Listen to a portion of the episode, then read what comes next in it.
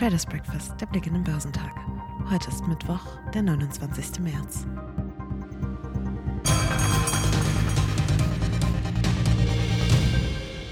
Die Anleger im deutschen Aktienmarkt haben sich am Dienstag mit Aktienkäufen zurückgehalten.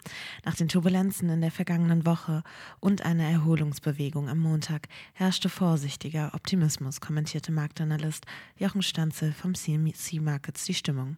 Trotz der Unsicherheiten im Bankensektor sind die Anleger zuversichtlich, dass sich die deutsche Wirtschaft in den kommenden Monaten gegen die zahlreichen Krisen behaupten kann. Zugleich wollten sie wohl aber erst einmal abwarten, wie sich die Lage weiter weiterentwickle. Nicht zuletzt wird daher mit Spannung auf die Inflationsdaten für Deutschland und die Eurozone am Donnerstag gewartet. Am Freitag dann werden die Verbraucherpreisdaten aus den USA veröffentlicht. Die asiatisch-pazifischen Märkte legten am Mittwoch überwiegend zu, da die in Hongkong notierten Aktien von Alibaba bei der Eröffnung in die Höhe schnellten, nachdem der chinesische Tech-Riese angekündigt hatte, sich in sechs Unternehmensgruppen aufzuspalten. Der Hang Seng Index in Hongkong legte um 1,9 Prozent zu, die Märkte auf dem chinesischen Festland legten ebenfalls zu, wobei der Shanghai Composite geringfügig nachgab und der Shenzhen Component um 0,3 Prozent stieg. In Australien stieg der S&P ASX 200 um 0,2 Prozent an. In Japan stieg der Nikkei um 0,6 Prozent höher. Der südkoreanische Kospi sank um 0,2 Prozent. Nach einem erfreulichen Wochenauftakt ist es am Dienstag mit der Kurserholung schon wieder vorbei gewesen.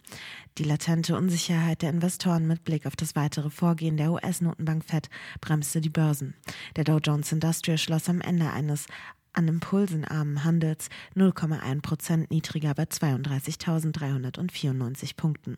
Allerdings grenzen die Aktienkurse in den Schlussminuten die Verluste ein. Der marktbreite S&P 500 gab um 0,2 Prozent auf 3.971 Zähler nach. Für den Nasdaq 100 ging es mit minus 0,5 Prozent auf 12.611 Punkte ein wenig stärker nach unten. Es gebe die Aussicht auf eine Rezession in den USA, aber die US-Notenbank Fed werde diesmal nicht nur zur Rettung eilen, schrieben die Marktanalysten von BlackRock. Aus ökonomischer Sicht drohe Schaden, nicht zuletzt ausgehend vom gestressten Bankensektor. Andererseits könnte die Fed Fed die anhaltenden hohe Inflation nicht aus dem Auge lassen. Im Dow Jones Industrial lagen die Aktien von Walgreens mit plus 2,7 Prozent an der Spitze. Die Drogerie- und Apothekenkette übertraf im zweiten Geschäftsquartal mit dem Ergebnis je Aktie die Erwartungen von Analysten.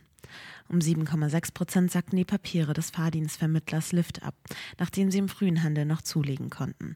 Die Firmengründer Logan Green und John Zimmer ziehen sich aus der Geschäftsführung zurück. Mitte April soll der frühere Amazon- und Microsoft-Manager David Risher den Chefposten übernehmen.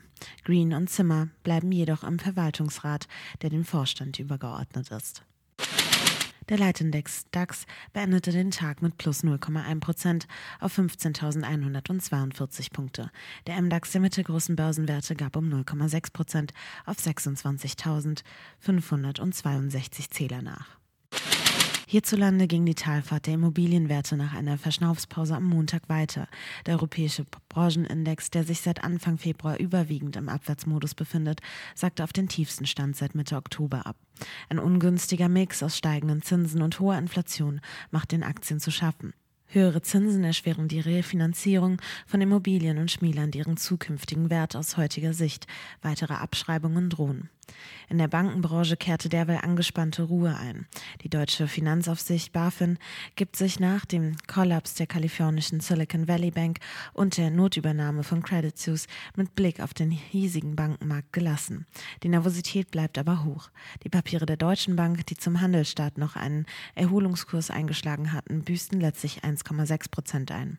Die Aktien der Commerzbank erholten sich dagegen mit einem Kursaufschlag von 1,6 Prozent, den inzwischen zweiten Handel Handelstag in Folge. In Deutschland wird das GfK Verbrauchervertrauen veröffentlicht. Geschäftszahlen kommen von Aroundtown, Next und Deutsche Leasing.